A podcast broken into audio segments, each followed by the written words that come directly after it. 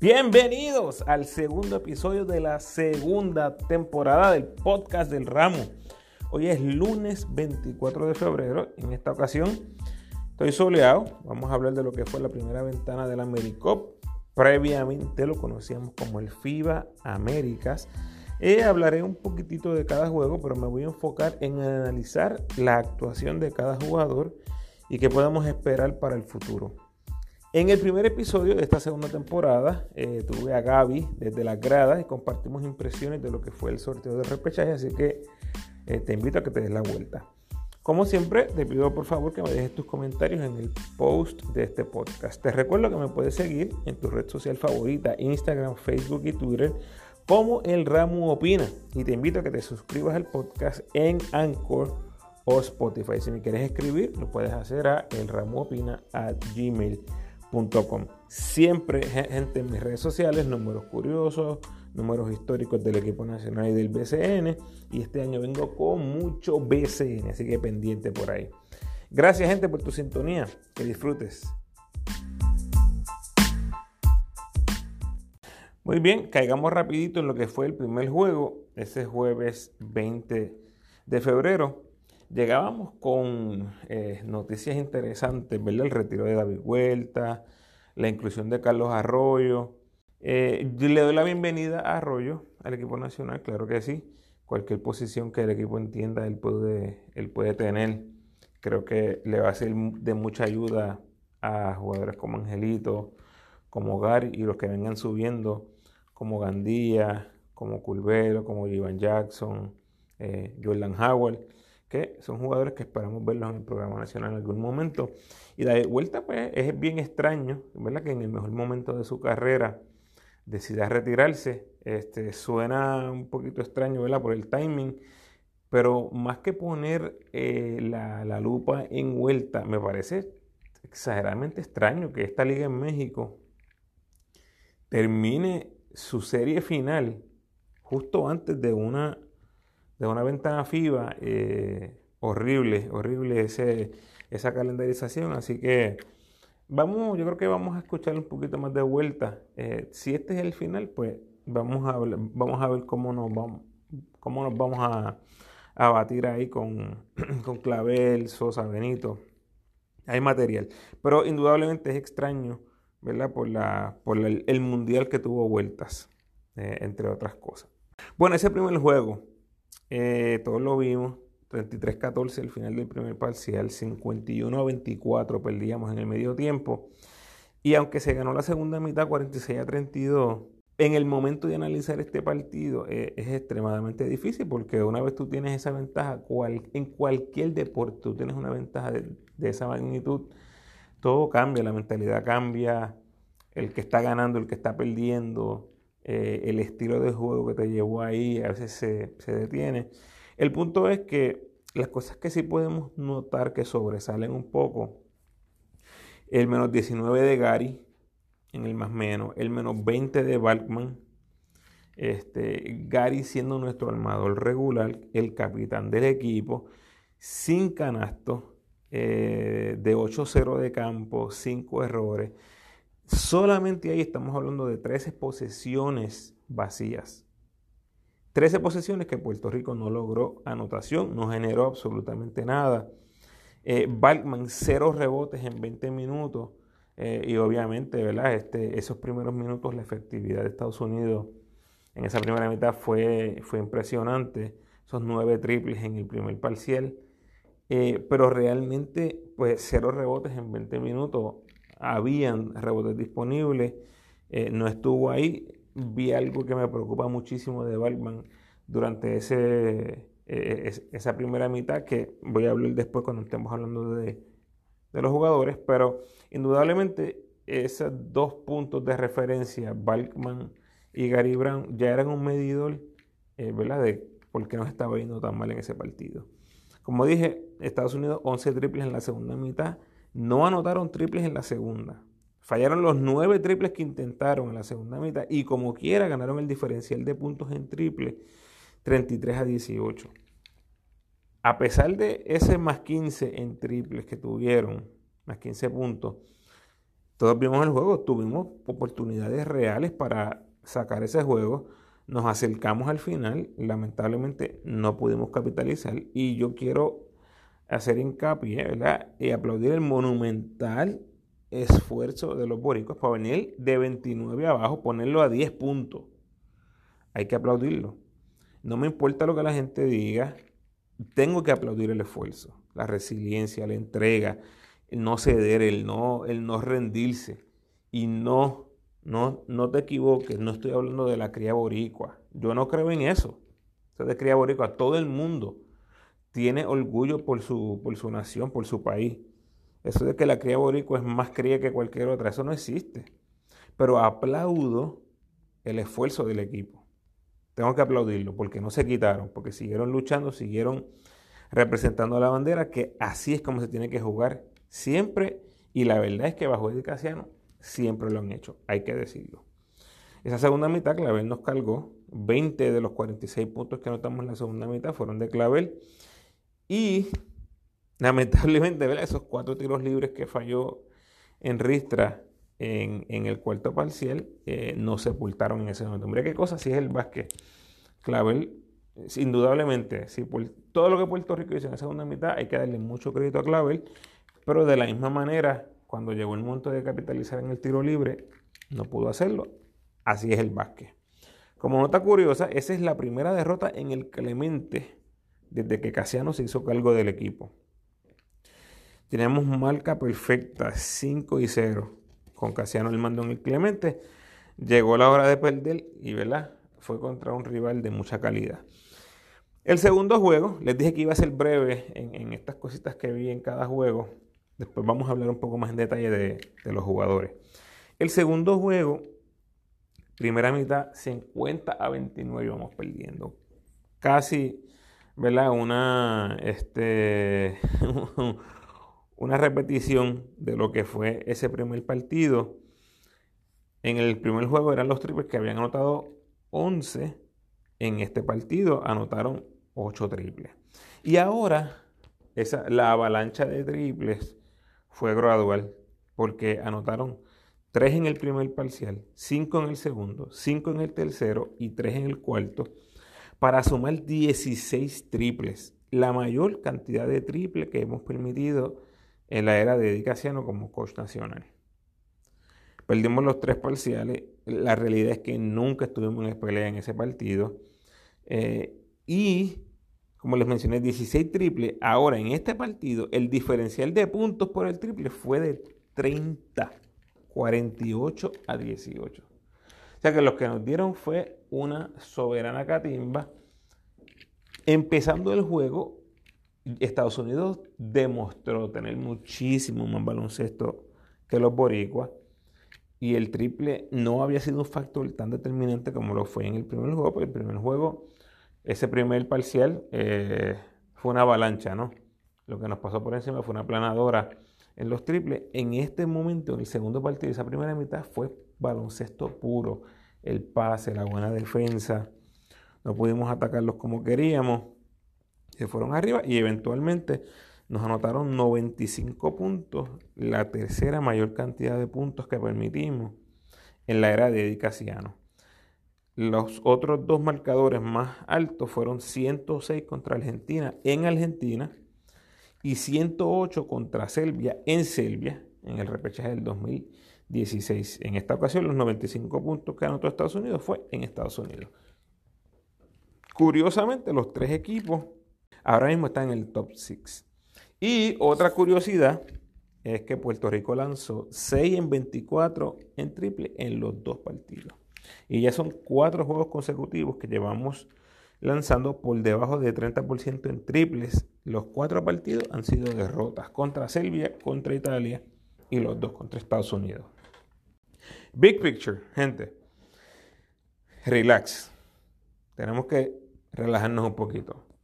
Eh, ya me llegan noticias, me llegan comentarios de que se empieza a pedir la cabeza de Edicaciano. Eh, no creo, no creo que sea momento para eso. Eh, que podemos tener diferentes opiniones en cuanto al, al coaching staff, claro que sí. pero a mí me gusta, a mí me gusta realmente como casi no está moviendo las fichas, me gusta. No he aplaudido en general algunas convocatorias, creo que se ha perdido, ¿no? Eh, o se ha fallado en convocar a unos jugadores claves en algunas ocasiones, pero en el uso del equipo, en cómo casi no trabaja el equipo, eh, me gusta, me ha gustado lo que ha hecho, me ha gustado el respeto que, le ha dado a la organización. Eh, sigue habiendo muchísimo, eh, muchísima falta de transparencia ¿no? en cuanto a la selección nacional, que voy a entrar de eso un poquito más, más adelante. Este, en verdad, en la convocatoria, en las historias que se dicen, todo esto de, de las multas, pero la realidad es que al momento de manejar el equipo, estoy contento. Este, ¿Por qué digo relax? Gente, perdimos dos partidos contra el país número uno en el ranking mundial de FIBA, Estados Unidos, que al mismo tiempo es el campeón de Sol del AmeriCup. Es el mismo equipo que en las ventanas clasificatorias al mundial perdimos ambos partidos. Uno de ellos fue en Orlando el otro fue en California, donde pude estar presente. Perdimos ambos partidos. O sea, aquí no ha pasado nada diferente.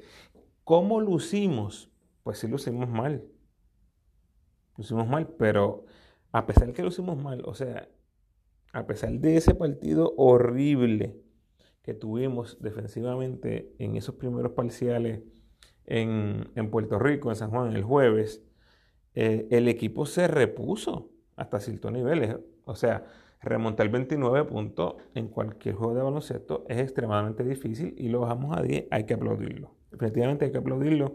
Y creo que hay un llamado a la calma porque el rival que, que enfrentamos era un rival de mucho respeto, de mucha calidad y probablemente el equipo que quede campeón de este torneo que estamos jugando, que nos tocó empezar con el mejor equipo o con el equipo campeón en los primeros dos partidos así es esto, así es esto. Eh, fue la, ¿verdad?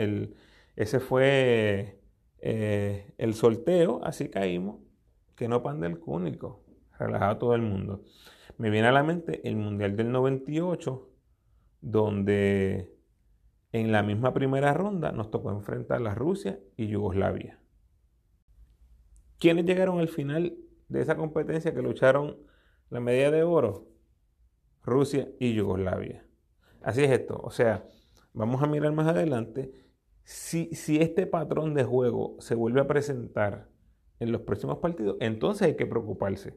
Pero gente, para eso falta prácticamente un año completo porque en este AmeriCup no volvemos a jugarlo hasta noviembre. Noviembre, próxima ventana, y la próxima es febrero. Así que con calma, con calma, que esto fue un medidor. Vamos a ver cómo nos va en el repechaje.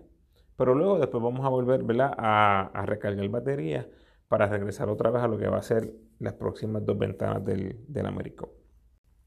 Bueno, vamos a los jugadores, porque es lo más que me quiero enfocar. Los jugadores. eh, Isaiah Piñero, por mucho, el mejor jugador de esta ventana. Me parece que inmediatamente la nueva cara de la selección, eh, al menos desde el punto de vista de, de talento, ¿verdad? Un jugador que probablemente eh, sea bien difícil verlo en el BCN. Si esta temporada 2020 no viene al BCN, no viene a San Germán, me parece que nos vamos a olvidar de él por buen tiempo, porque una vez él considere Europa como una opción real y aparezca ese contrato de dos, tres años, eh, va a ser bien difícil que lo volvamos a ver o, que lo veamos eventualmente en el BCN. Eh, me parece que su mentalidad ahora mismo está en permanecer en el G porque creo que busca de la manera que sea eh, su meta principal es jugar en la NBA. Así que creo que se va a, mantener, a, permanecer en la G que son buenas noticias, porque lo vamos a tener en este lado del continente, ¿verdad? Si nos ponemos a ver este efecto de viaje y todas estas cosas en las ventanas, pues eso es un punto positivo que tenemos que, mencionar. Me parece que fue el mejor 3 y el mejor 4 de la selección en esta ventana y lo es ahora mismo. Eh, no importa dónde lo comience Casiano, en la 3 o en la 4, creo que va a estar en ese cuadro inicial por mucho tiempo. me encantó, me encantó verlo empezando. Tenía cierto tipo de duda porque sabemos cómo es Casiano, ¿verdad? Con los jugadores veteranos. Tenía temor de que tal vez iba a empezar con Emi y los minutos iban a ser un poquito eh, inconsistentes para Piñero, pero pasó todo lo contrario. Piñero tuvo muchísimo tiempo de juego. El hecho de que lo vimos en la 3 y en la 4 nos garantiza que lo vamos a ver en la cancha por mucho tiempo. Y, realmente la pregunta que eso trae es quién va a ser su acompañante en esas posiciones de alero y delantero. Eh, de voy a llegar a Balman eventualmente, pero me parece que e, es indudable, ¿verdad? Que Balman no es el futuro y me parece que no va a estar en los planes. Vamos a ver qué va a pasar con ese caso. Pero como quiera, a largo plazo, Balkman no es la alternativa. Así que si utilizamos a Piñero en la 4, eh, ¿quién va a ocupar esa posición en la 3? Que está Justin Reyes, ¿verdad? Como dije, está Emi Andújar. Hay varios jugadores que van a subir ahora, eh, que vienen subiendo en, la NCAA.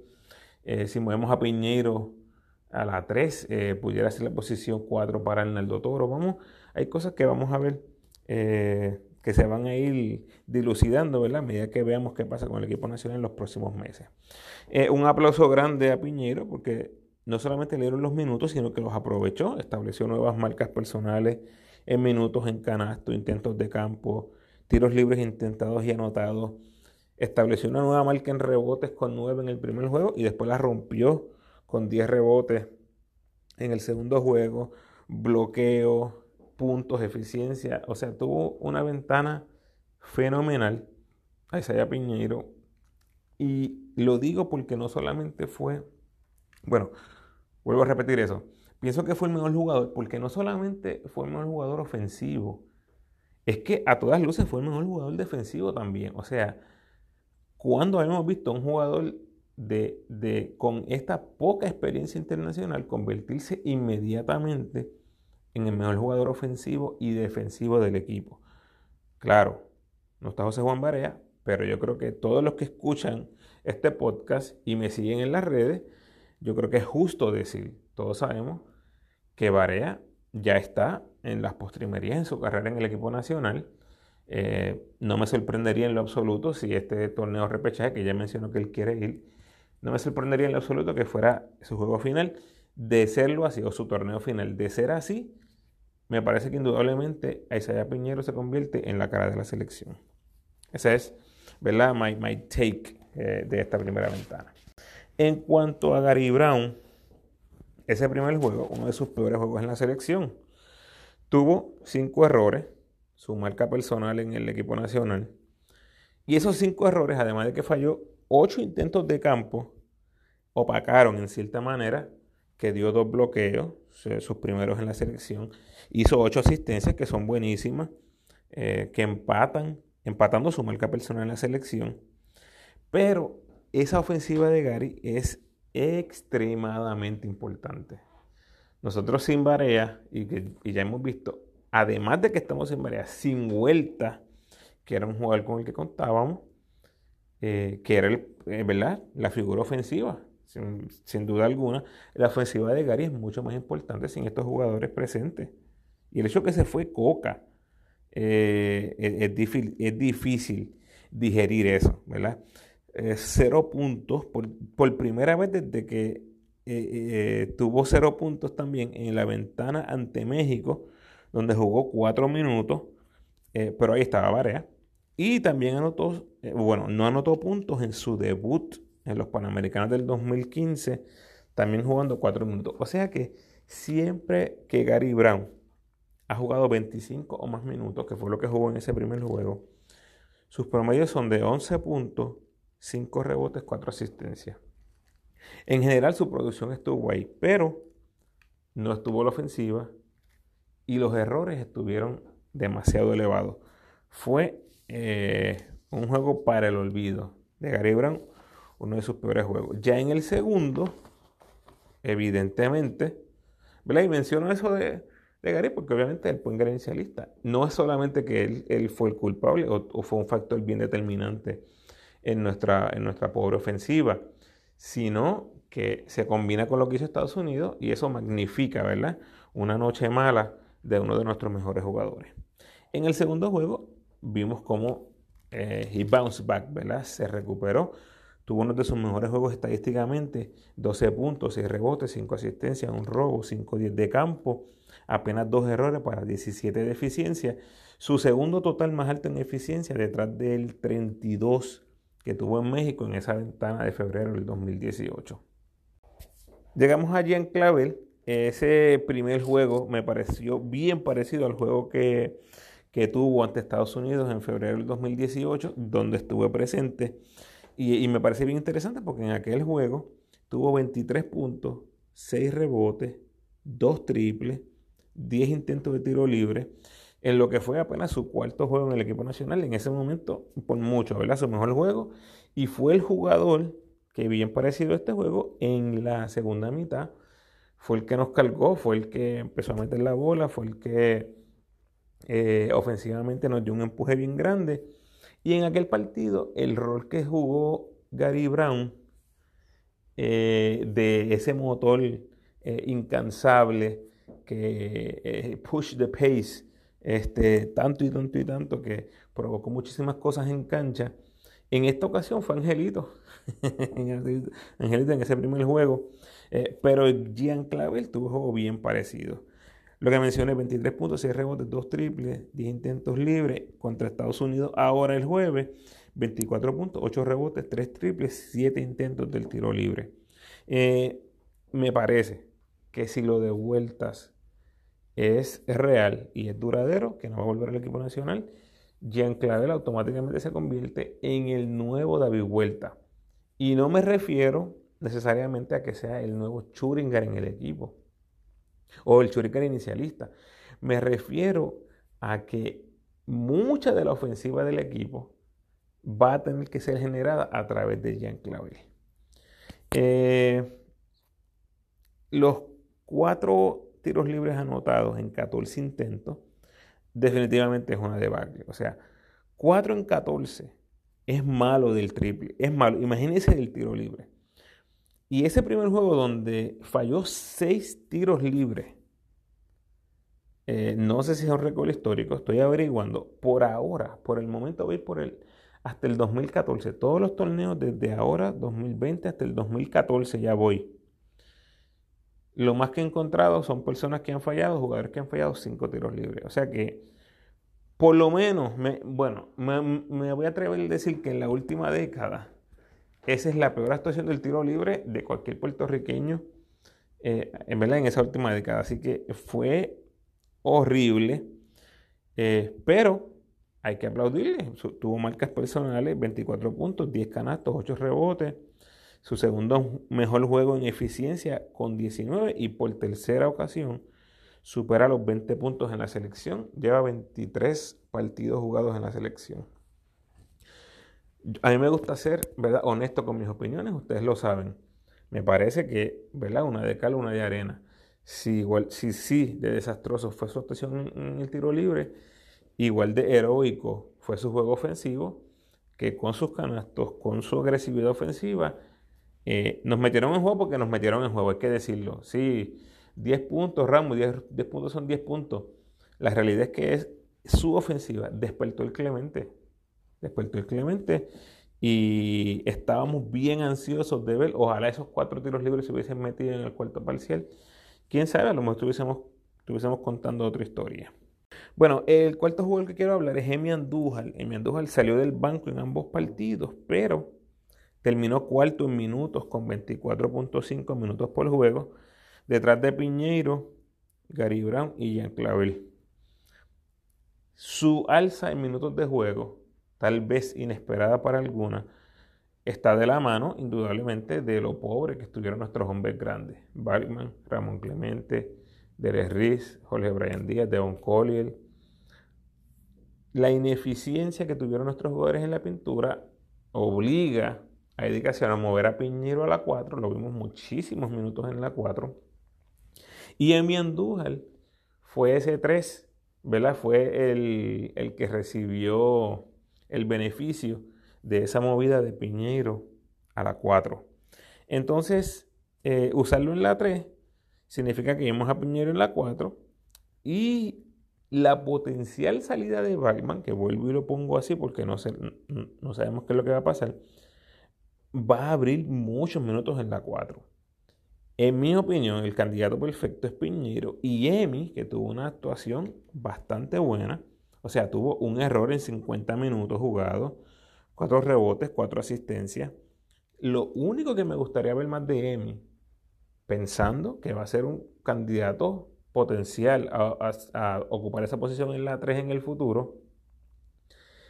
Eh, lo único que no me gustó fue la timidez. Lo vi muy tímido en la ofensiva. En muchas ocasiones tenía el tiro. Prefería pasar, prefería el, pump fake, eh, prefería driviar o penetrar.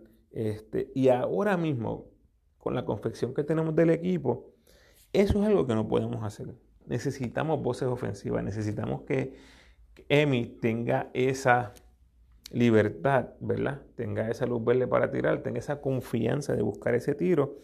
Y yo creo que con más repeticiones de juego, de nuevo, aquí entra eh, enormemente el factor de vuelta. Si no está vuelta, alguien tiene que tomar esos tiros. Y a mí me, me parece un gran candidato. El quinto jugador que quiero hablar, Isaac Sosa, Creo que por lo que vimos en ese segundo juego, inmediatamente hay que estudiar la posibilidad de comenzar con Sosa y traer a Clavel del banco. ¿Por qué lo digo? Sosa tiene un juego hasta ahora, lo que hemos visto, bastante unidimensional. Es un jugador que si no mete la bola no tiene ningún impacto en el juego. O sea, no se le conoce como un jugador defensivo. Si le damos a Sosa la titularidad y dejamos que zumbe por ahí para abajo, como mejor sabe hacerlo, es la única manera en que entiendo que va a poder ser eh, efectivo. Clavel ya está acostumbrado a salir del banco, Él lo ha hecho eh, la gran mayoría de los partidos que jugado en la selección nacional, detrás de vuelta. Así que creo que está familiarizado con esa, con esa eh, posición o con ese rol. Me parece que se lleva de maravilla con, con Edicaciano. Este, y creo que hay una comunicación bien efectiva ahí, además de que le aumentas la confianza a esa Sosa sabiendo que estás necesitado de personas que tengan puntos en las manos y Sosa ya ha demostrado que tiene puntos en las manos. Hubo un poquito de, ¿verdad? Eh, no sé si timidez o de nervio eh, en ese primer juego. Le dieron los minutos, no pudo convertir, le dieron dos lances al final de la primera mitad en la segunda mitad eh, no vio a ver la cancha porque obviamente Clavel estaba on fire, ¿no? Y sí hubo un momento dado en que me hubiese gustado que lo hubiesen traído para darle un aire a Clavel. Me parece que fue en el cuarto parcial que le dan un aire a Clavel y traen a Angelito o, juega Gary y Angelito al mismo tiempo. En esa ocasión me hubiese encantado ver a Isaac Sosa. De nuevo, darle dos tiros. Vamos a ver qué pasa y, tratar de, soltar ese tirador que sabemos que tiene muchísimos, muchísimos triples en las manos. Y lo que pasó en el segundo juego eh, es lo que les menciono. Vimos la otra cara de la moneda. Casiano lo trajo más temprano.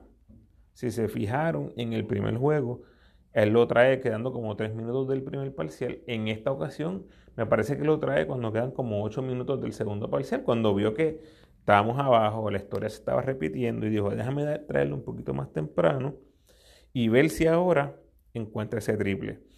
No estuvo tan efectivo, 2 en 8, pero sí vimos que le dieron rienda suelta.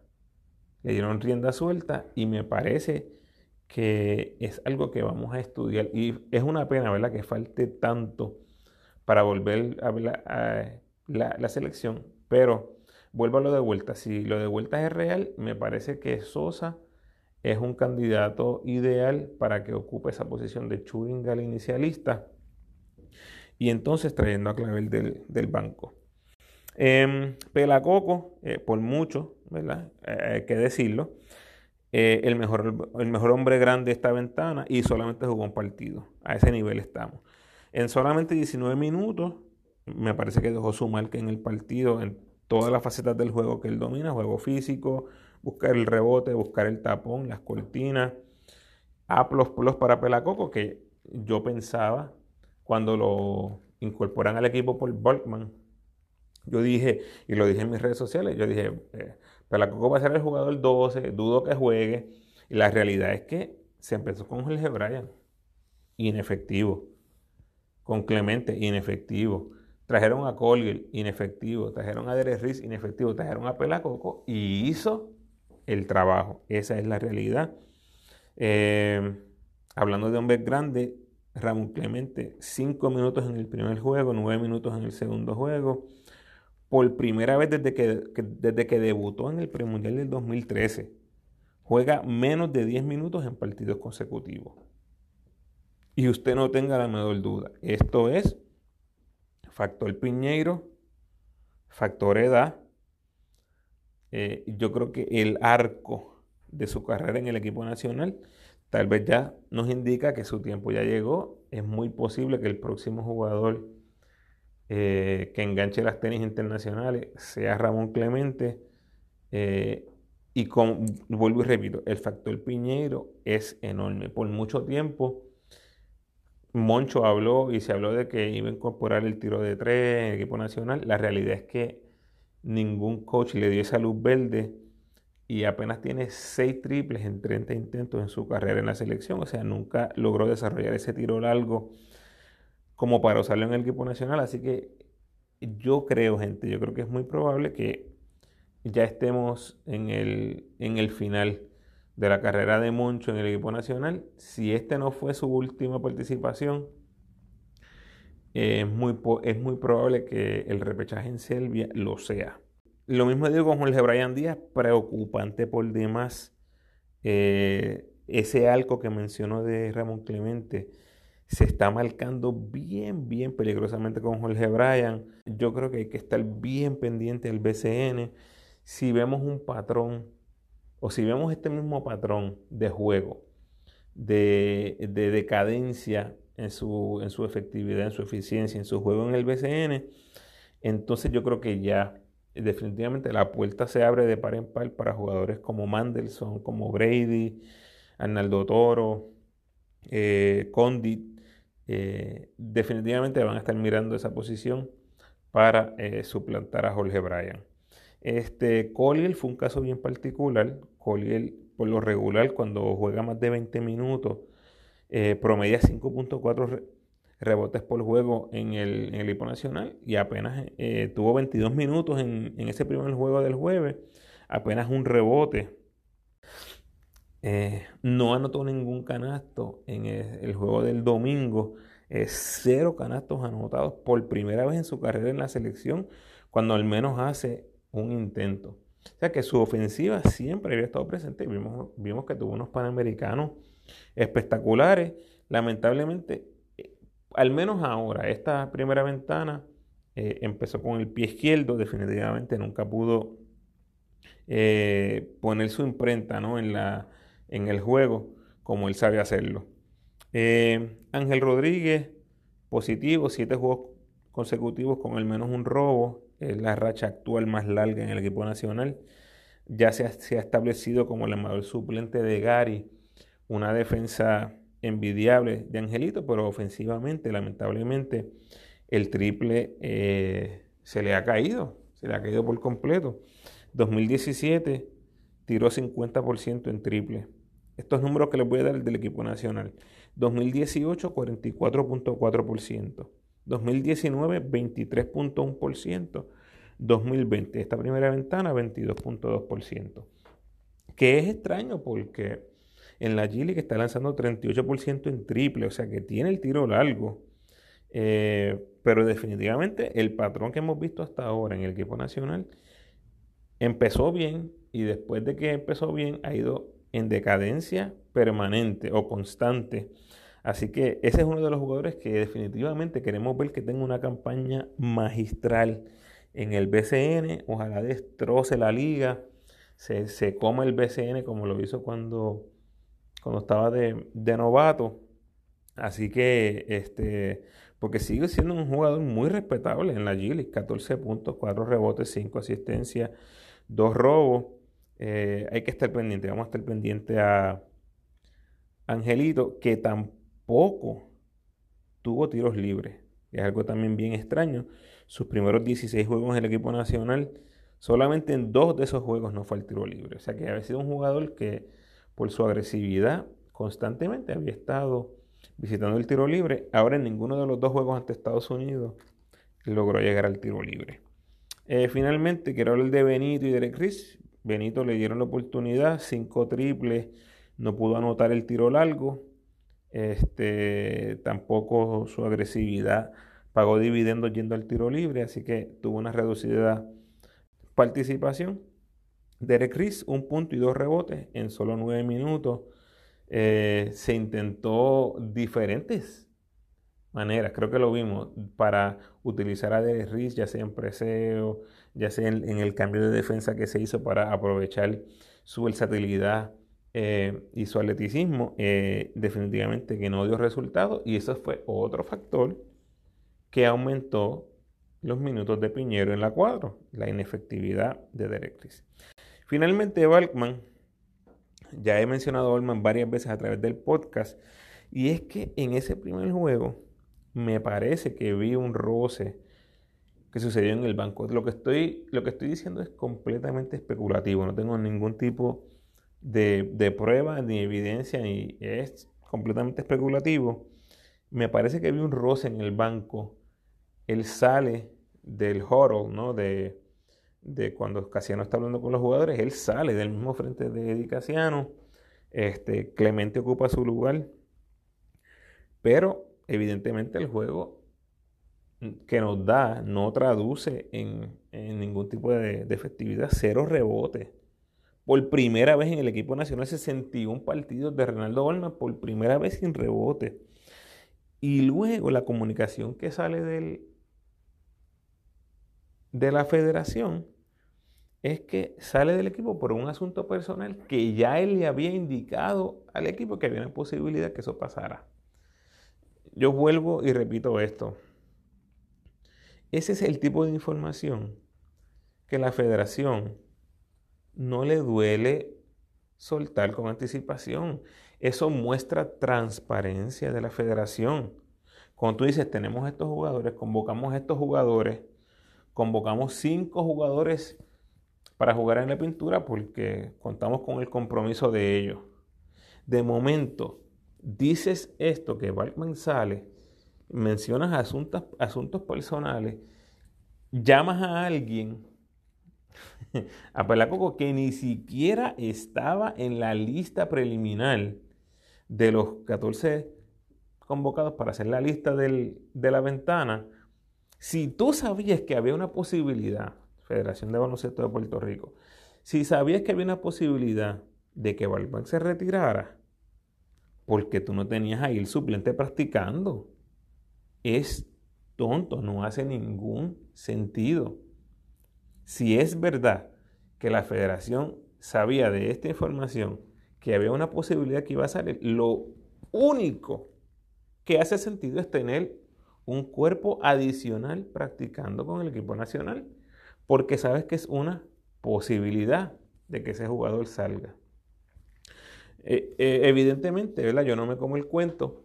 Eh, me parece, por eso que le menciono, eso que vi en el juego y luego la, la comunicación que da la federación, yo trato de atar cabo y no se atan en ninguna manera. De nuevo, en un futuro, si vas a hacer una convocatoria de 24 a 14 o a 15, lo que sea, ten un plan B para cada posición. Si te quieres llevar a dos armadores, invita a tres. Si te quieres llevar cuatro escoltas aleros, invita a cinco. Si te quieres llevar cinco hombres grandes, invita a seis. Es una manera obvia, lógica, que puedes trabajar esa convocatoria, que si pasa algo, cualquier cosa que pase, cualquier cosa que pase con el equipo que escogiste, con los 12, el plan B lo tienes ahí, todo el mundo lo tiene visible, no tiene que haber ningún tipo de especulación de que va a salir un jugador, es a rayo, y, ahora quién van a traer, porque se entiende, se sobreentiende que si los jugadores están practicando, ese es el jugador. Si hubiese salido un armador por lesión, lo más sensato y obvio es pensar que Joseph Soto va a entrar en el equipo. Si hubiese sido un escolta o alero, lo más sensato o lo más inteligente es pensar que iba a ser, eh, ser Moni Rodríguez, el jugador que iba a ser el sustituto. De momento se lo de Balman, completamente inesperado, supuestamente, ¿verdad? Para, bueno, supuestamente no, completamente inesperado para todos los que estamos afuera, que no tenemos esta eh, supuesta comunicación de que había un asunto personal pendiente. Eh, quedamos mal, gente, quedamos mal. Trabajemos con transparencia. Ese tipo de información se debe decir para que todo el mundo esté claro y no hayan sorpresas. Bueno, esa es la opinión del ramo. Bueno, gente, hablamos de todos un poquito. Este, qué bueno estar de vuelta. Hoy es lunes. Espero el jueves tenerles eh, la previa de lo que va a ser el BCN 2020. Ustedes saben, siempre trayendo opiniones honestas, eh, numeritos curiosos, numeritos históricos. Eh, ya tú sabes que lo que viene por ahí es calidad. Dios les bendiga, gente, y siempre Puerto Rico, vamos arriba.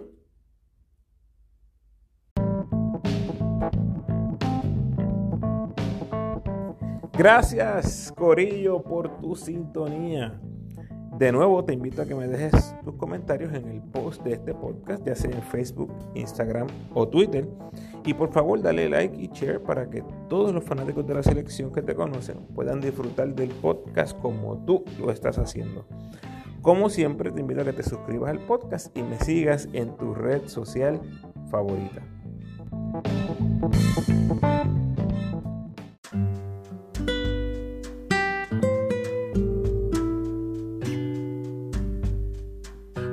El pensamiento de hoy, febrero 24, en honor a Kobe y a su hija Gigi. Los que no saben, hoy tuvieron un servicio en honor a Kobe y a Gigi. Del gran Kobe Bryant. Mi cerebro no puede procesar el fracaso. Porque si tengo que verme en el espejo y decirme eres un fracaso, creo que eso es peor que la muerte. Corillo, gente que me escuchas, no eres un fracaso. Quite esa palabra de tu vocabulario. Lucha. Trata. Vence. Bendiciones.